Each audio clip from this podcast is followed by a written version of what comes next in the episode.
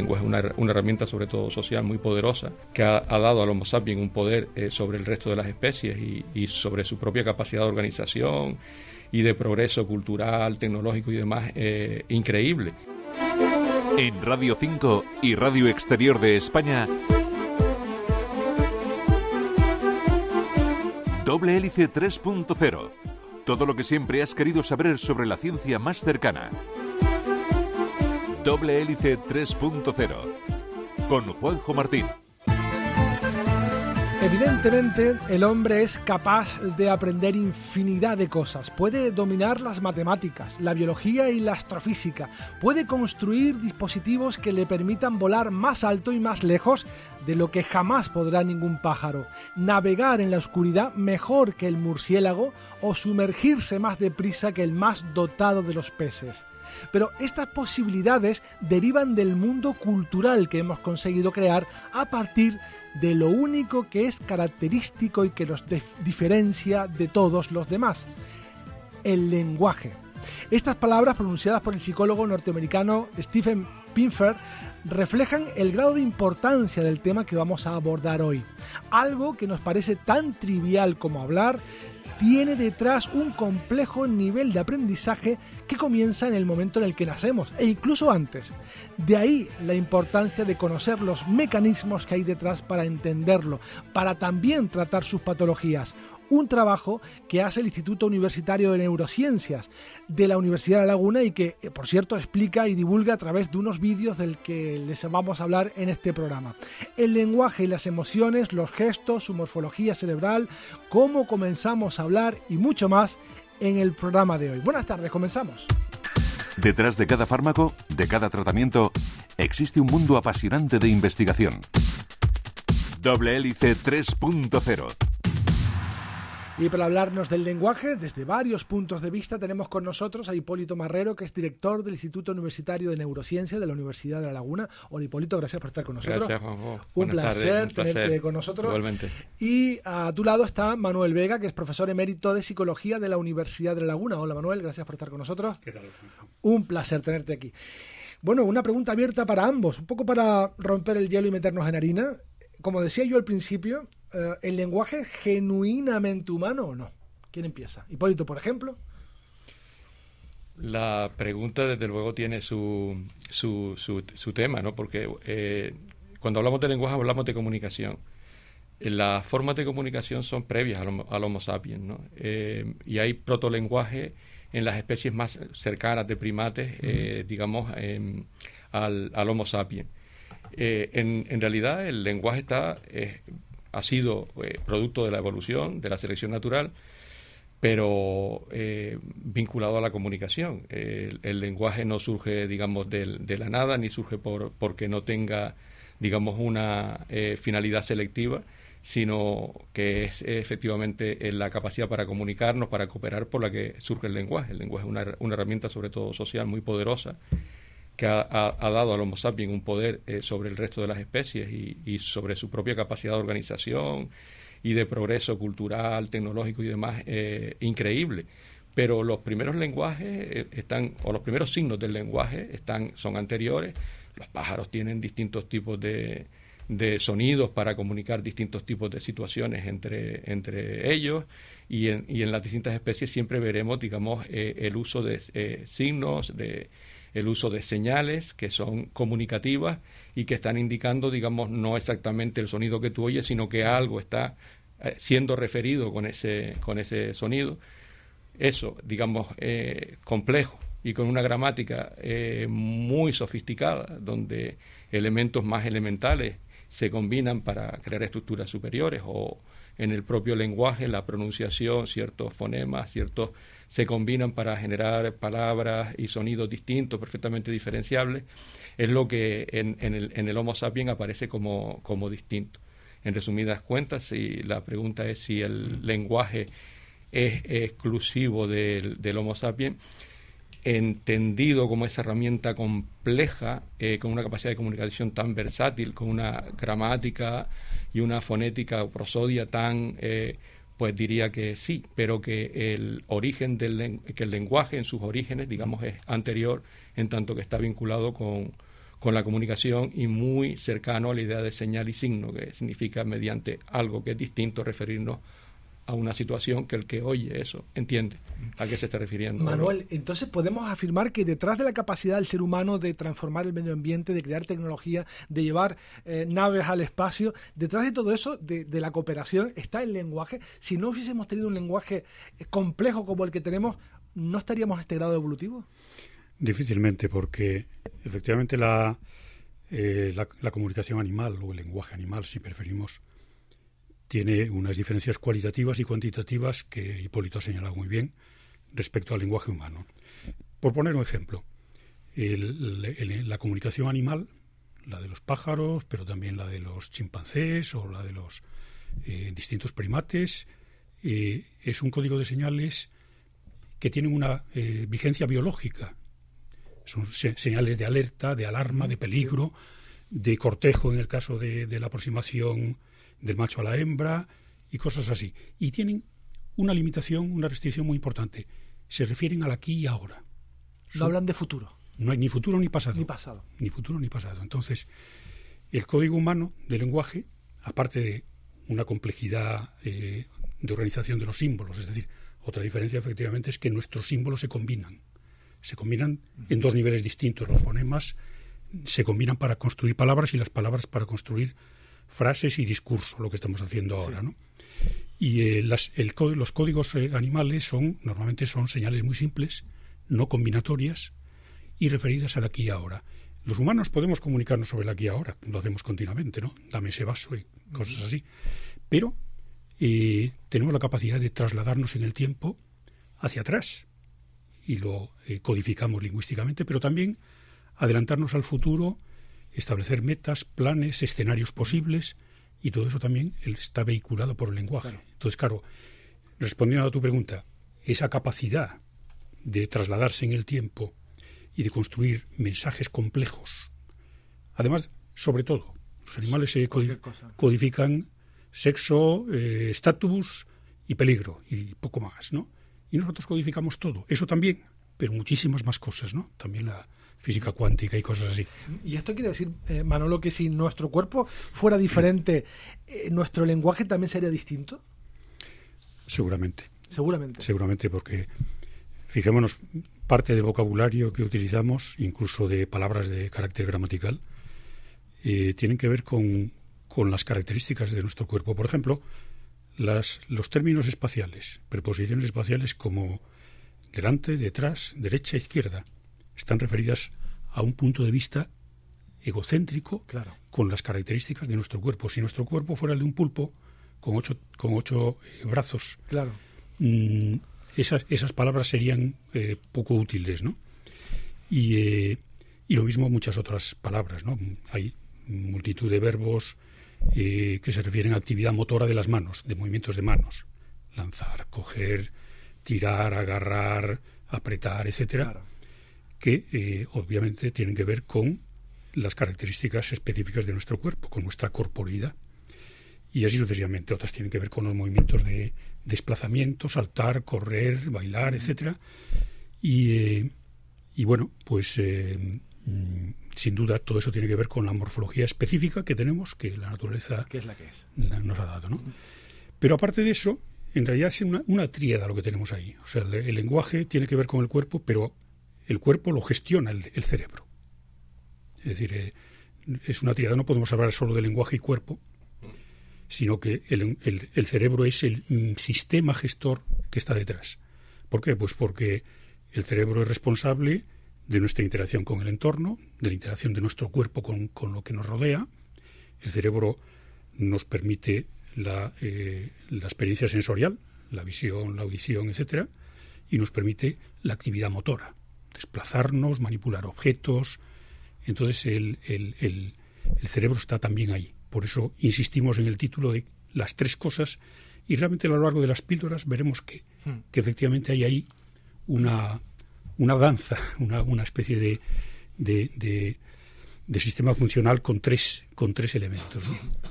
Por eso, y ahora mm, una pregunta con un guiño a, nuestros amigos eh, aficionados a la ciencia ficción, es que en el hipotético caso de que nos tocara en alguna ocasión en el futuro comunicarnos con seres extraterrestres, la comunicación en principio no sería sencilla, ¿no? Porque serían unos seres que eh, tendrían otro cuerpo, otra cultura, incluso otras eh, condiciones físicas, químicas.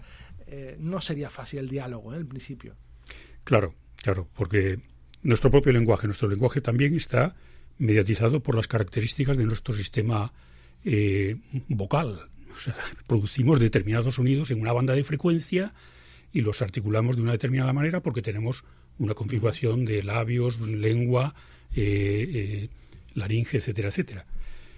Si nos encontrásemos gentes, bueno, vamos a decir gentes entre comillas, de otras eh, de otros planetas con un historial evolutivo filogenético muy distinto, seguramente su código de señales sería muy distinto. Ya lo es eh, el de los delfines o el de los murciélagos, ¿no? que, utilizan eh, sonidos, fonemas, equivalente a fonemas, en bandas de frecuencia que nosotros no escuchamos en absoluto.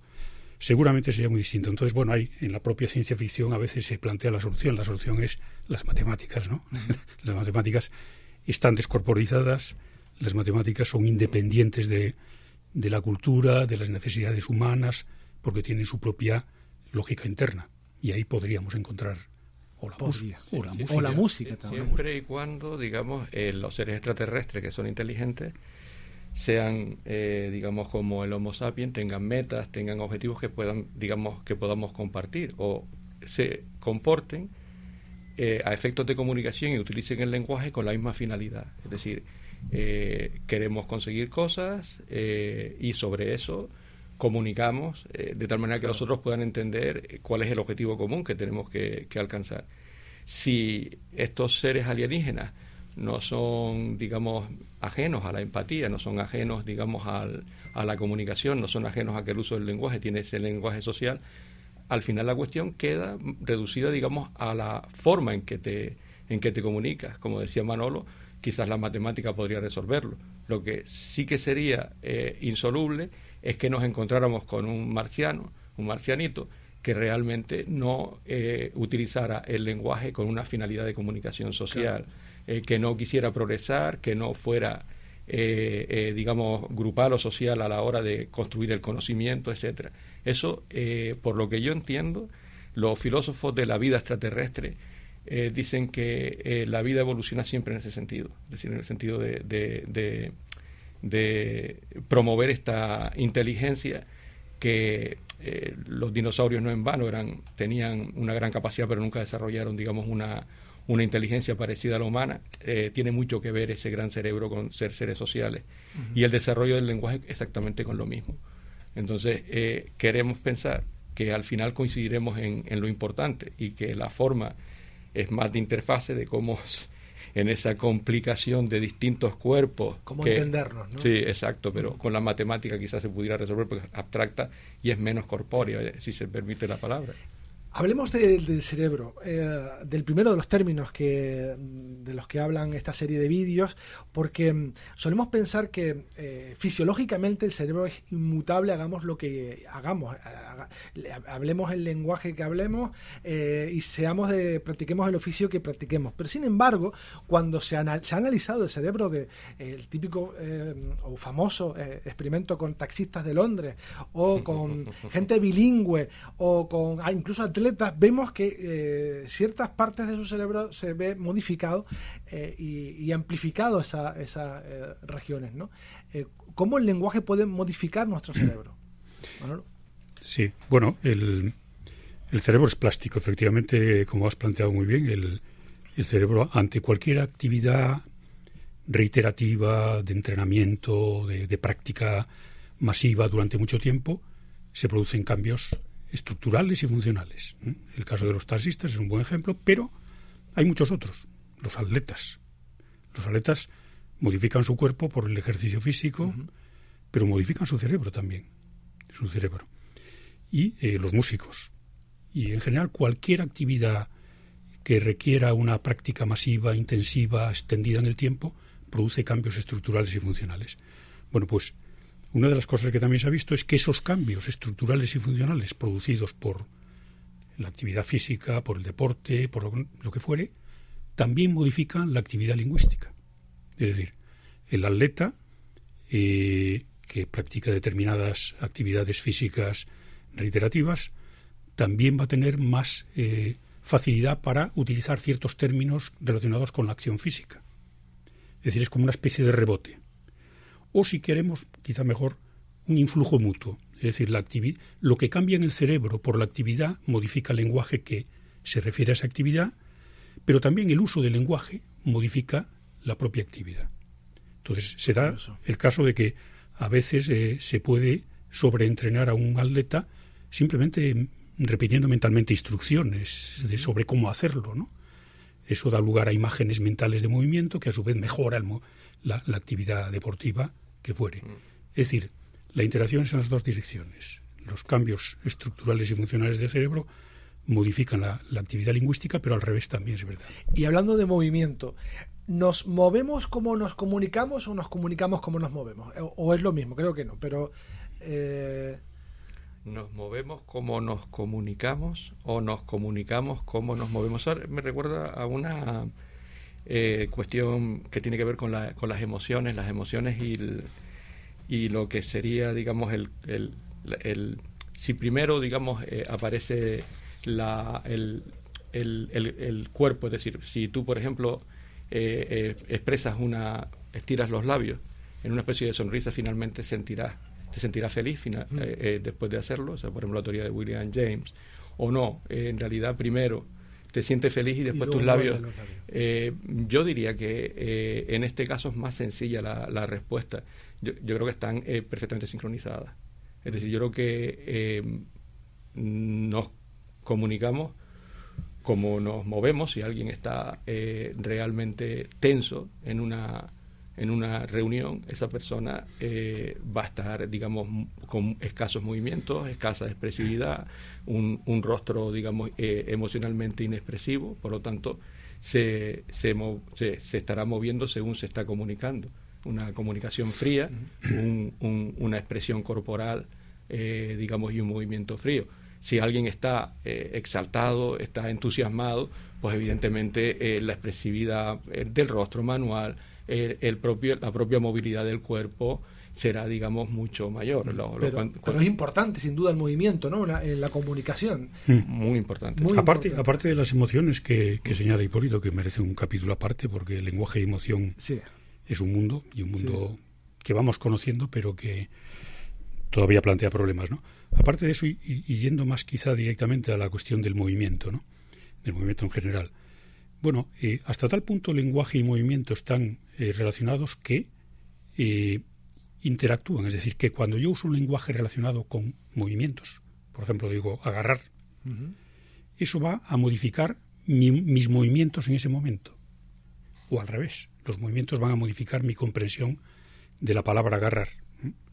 Entonces, el, por ejemplo, en, en, uno de los vídeos, Adolfo, nuestro colega argentino, pues cuenta de una serie de experimentos muy interesantes que han ideado ellos. En el sentido siguiente, se le pide a la gente algo tan, tan simple y tan cotidiano como teclear en el ordenador palabras que, eh, que se les presentan. ¿no? Y eh, esas palabras pueden ser verbos de acción manual, por ejemplo, escribir, agarrar, eh, apretar, o verbos que no tienen nada que ver con la acción manual, Pueden ser movimientos de los pies, por ejemplo, bailar, saltar, o que son completamente abstractos, como imaginar, pensar. Bueno, pues cuando uno tiene que escribir verbos manuales, la, escritura se hace más lenta. Y es muy, muy peculiar, ¿no? ¿Por qué se hace más lenta? Porque en el cerebro el mismo mecanismo neuronal responsable de los movimientos de las manos también está utilizándose para entender los verbos manuales. Entonces está, está, sobrecargando exactamente la, las mismas neuronas, las está sometiendo a un estrés de dos tareas distintas, pero eso es muy sorprendente porque una de las tareas es puramente cognitiva, que es entender verbos de acción manual. Y eso te está interfiriendo con las acciones manuales que desarrollas en ese momento. Es muy curioso, ¿no? Mm. Muy curioso. Em, evidentemente, cualquiera de los temas que, hemos abordado daría para un tema monográfico sobre ello y vamos ahora a abordar otro y que antes aplazábamos momentáneamente, Hipólito, que era el tema de los sentimientos, la comunicación y, las emociones. Eh, ¿Cómo influye el lenguaje en las emociones? O, un poco tirando del hilo del que, que, tú dejabas sobre la mesa, ¿influyen las emociones en el lenguaje o el lenguaje en las emociones? Que me ha gustado esta manera de hacer las preguntas. Está bien eso. Eh, las emociones influyen en el lenguaje, puesto que eh, de alguna manera cuando aprendemos palabras hay estados emocionales, eh, evidentemente, y, esa, y eso termina generando, por ejemplo, la valencia en las palabras. alegre nos produce una sensación emocionalmente positiva porque utilizamos alegre cuando la gente, nosotros, nos sentimos alegres. Es decir, hay una respuesta emocional ante, un, ante una situación que estamos experimentando y le ponemos un verbo, le ponemos un verbo que es o un adjetivo, eh, alegre. Entonces, alegre podría ser igual que triste, pero no generan para nada la misma, la misma eh, sensación, la misma emocionalidad. El lenguaje, por lo tanto, se carga de emocionalidad eh, pues a través, digamos, de la, de la experiencia. Y es una vía muy interesante para entender y abordar el lenguaje, porque cuando ya el lenguaje está cargado de emocionalidad, está lo que llaman los, los en la literatura, digamos, eh, científica, el sentiment analysis, por ejemplo, un periódico, una noticia. Pues depende del tipo de palabras que utilices, e incluso del tipo de verbos, si son verbos, digamos, de aproximación o son verbos de, de, evitación, que también se adquiere, digamos, por, por asociación con, la, con las experiencias. Eh, tú puedes salir eh, de un discurso y, y puntuarlo como que te ha dejado muy feliz o que te ha dejado muy triste con la misma noticia. Exactamente. Eh, mm, en resumidas cuentas, mediante el lenguaje cargado de, emocionalidad, mm, secamos y manipulamos lo que, lo que la, otra persona pueda sentir en periódicos, en medios de prensa y demás. Es más, en bilingüismo, que es otra cosa que, que, trabaja, que han trabajado, que se trabajan las píldoras con Manolo y Adolfo, hay una cuestión curiosa, es decir, en, el bilingüismo, el que aprende la segunda lengua adquiere, por asociación con la primera, la emocionalidad del lenguaje, pero es más debilitada. Entonces, ¿qué ocurre? Que cuando tiene que eh, traducirse eh, o leer un documento diplomático, una persona que lo hace en segunda lengua, es posible que las señales emocionales que te dicen, uh, esto es peligroso, cuidado con esto, quizás este tratado no sea tan positivo como parece, están debilitadas. Y eso por ejemplo tiene una consecuencia en, en, en, los tratados internacionales que se puedan que se puedan firmar. Parece una, una una cosa, pero no es baladí la emocionalidad en el lenguaje. Y, tan importante también es eh, la comunicación no verbal que tenemos de lo que le está pasando a la otra persona. Porque el rostro ha evolucionado como una cartelería que nos anuncia si la otra persona está contenta, si está enfadada y nos va a agredir o nos va a comer, o, si está receptiva, si no, si necesita ayuda. Eh, hemos configurado un mapa perfecto en una región muy pequeña del cuerpo. Hemos desarrollado, sí, porque eso, eso es muy biológico, ¿no? Es decir, la la, expresión facial de las emociones, esto ya lo escribía Darwin en el siglo XIX, ¿no? y es, es una señal biológica, una señal biológica que está diciendo a los demás, aproxímate, todo va bien, o eh, cuidado. asústate, o estoy triste, mm, no me vengas con, con, bullicio. ¿no? Entonces, eh, eso es así. Tanto es así que nosotros hemos desarrollado una investigación eh, curiosa en que se enseñaba el valor emocional el valor emocional de pseudopalabras. Mm. Pseudopalabras son palabras que no existen, pero se pueden pronunciar. Entonces, eh, los participantes recibían caras con expresión emocional de asco. Concretamente, trabajamos con dos, podríamos haber usado más, pero trabajamos con asco y pena o tristeza. Expresiones faciales de, caras tristes o de caras asqueadas, que son expresiones faciales muy, muy destacadas, ¿no? Y eh, cada una de las pseudo palabras iba asociada a lo largo de, varias eh, pruebas, de varios momentos, de varios ensayos, iba asociada a una expresión emocional de un tipo o de otro. Y más adelante se comprobó mediante registro de actividad cerebral que esas pseudo palabras de tristeza o de eh, asco habían adquirido sus valores emocionales y daban una señal eh, cerebral diferente y con una localización cerebral distinta. Por ejemplo, la de asco, muy notablemente, pues activaba una zona muy concreta del cerebro, que es la, la ínsula, que tiene que ver con la expresión, con la emoción de asco. y la palabra era una palabra que al principio no, significaba, nada. Mm. Qué temazo. Eh, Hipólito, como director mm, de, este Instituto Universitario de Neurociencia, nos comprometemos ya desde ahora a tratar cada cierto tiempo, que quiera, cada uno de estos temas y más de temas de investigación y líneas de investigación que tiene el Instituto Universitario. Pero ahora es momento para hablar de esos vídeos, esa colección de vídeos que abordan eh, de manera más pormenorizada, evidentemente, todos estos temas primero, hay muchos eh, oyentes que están deseando verlos. ¿Dónde pueden verlos? En el, si se va a Google eh, y se eh, pone, digamos, Instituto Universitario de Neurociencias, le llevará casi con toda seguridad, segunda opción creo que es. si ponen IUNE a la página web del instituto en la Universidad de La Laguna, pero ya desde el inicio ya tienen, digamos, la vinculación a, la, a, la, a, a estas píldoras, digamos, estos pequeños vídeos informativos y formativos, si se me permite la expresión, eh, salió hoy, eh, salieron los seis, eh, son doce, han, han, salido, digamos, los seis últimos, están, digamos, de entrada, se lanzan a las redes sociales. Em, pero bueno, la idea es que terminen constituyendo también otro tipo de, productos como Open Courseware que puedan ser formar parte del currículum formativo de estudiantes interesados en, en las áreas relativas al lenguaje, psicología, eh, neurociencias en general. La idea que teníamos en el instituto cuando decidimos, digamos, lanzarlo, estas, estas, digamos, eh, vídeos informativos es que también como instituto de investigación tenemos una responsabilidad formativa y divulgativa. El modelo que se sigue, digamos, en, en las universidades que quieren realmente eh, unidades que quieren recibir una reputación internacional, pues es tener este, este tipo, digamos, de, productos que tengan un público amplio interesado. Es también nuestra responsabilidad hacer este tipo, digamos, de, de, vídeos. Y lo hicimos en español porque eh, el YUN está situado en el entorno canario. Siempre se ha dicho que nuestro eh, foco de influencia es eh, Iberoamérica de manera fundamental. Ahí hay una efervescencia importantísima de la neurociencia y la investigación en ciencias cognitivas y toda, digamos, la, multidisciplinariedad que la neurociencia implica. Y por lo tanto eh, lo estuvimos pensando, ¿verdad, Manolo? Si, si era en inglés o era en español. Y creímos mucho más oportuno y estratégico hacerlo, hacerlo en español. Mm, ha resultado costoso, quiero aprovechar para agradecerles pues tanto a Manuel de Vega como a Adolfo, que son dos, dos Adolfo García, eh, Manolo de la, del YUNE, Universidad de Laguna, y Adolfo García de la Universidad de San Andrés y el Centro de Neurociencias, ¿cómo se llama el Centro de Neurociencias de Adolfo? De... No sé exactamente, está en la Universidad de San Andrés. De San Andrés. Y no, te olvides de los coordinadores. Sí, sí, sí. De, Laura eh, Esama. Sí, exacto. Eh, eh, dos miembros del instituto, Alberto Ardebol y Laura Esama, que dinamizaron entre, el debate entre Manolo, entre Manolo de Vega y Adolfo.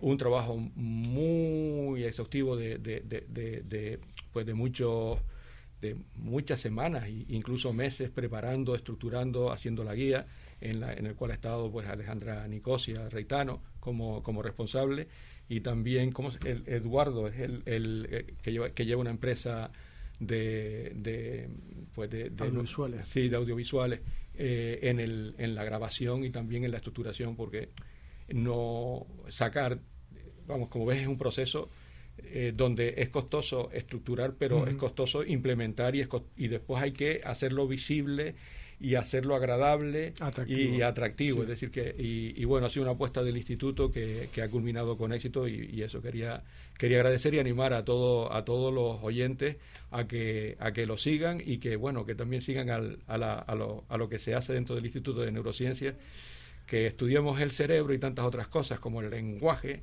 eh, y que siempre nos deparará, se los puedo asegurar, sorpresas y estímulo para nuestro cerebro, valga la redundancia. Sin duda. Hipólito Marrero, director del Instituto Universitario de Neurociencia de la Universidad de La Laguna, Manuel de Vega, profesor emérito de Psicología de la Universidad de La Laguna, también muchísimas gracias a ambos por haber estado con nosotros. Gracias. Gracias, Juan. Gracias. Y este ha sido nuestro recorrido científico y muy psicológico.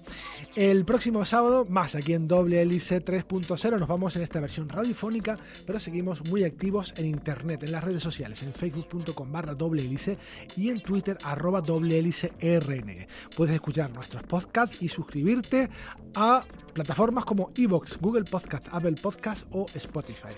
En la realización técnica tuvimos a Juan Pablo Hernández, en la dirección a quien les habla, Juanjo Martín. Hasta la próxima semana, adiós.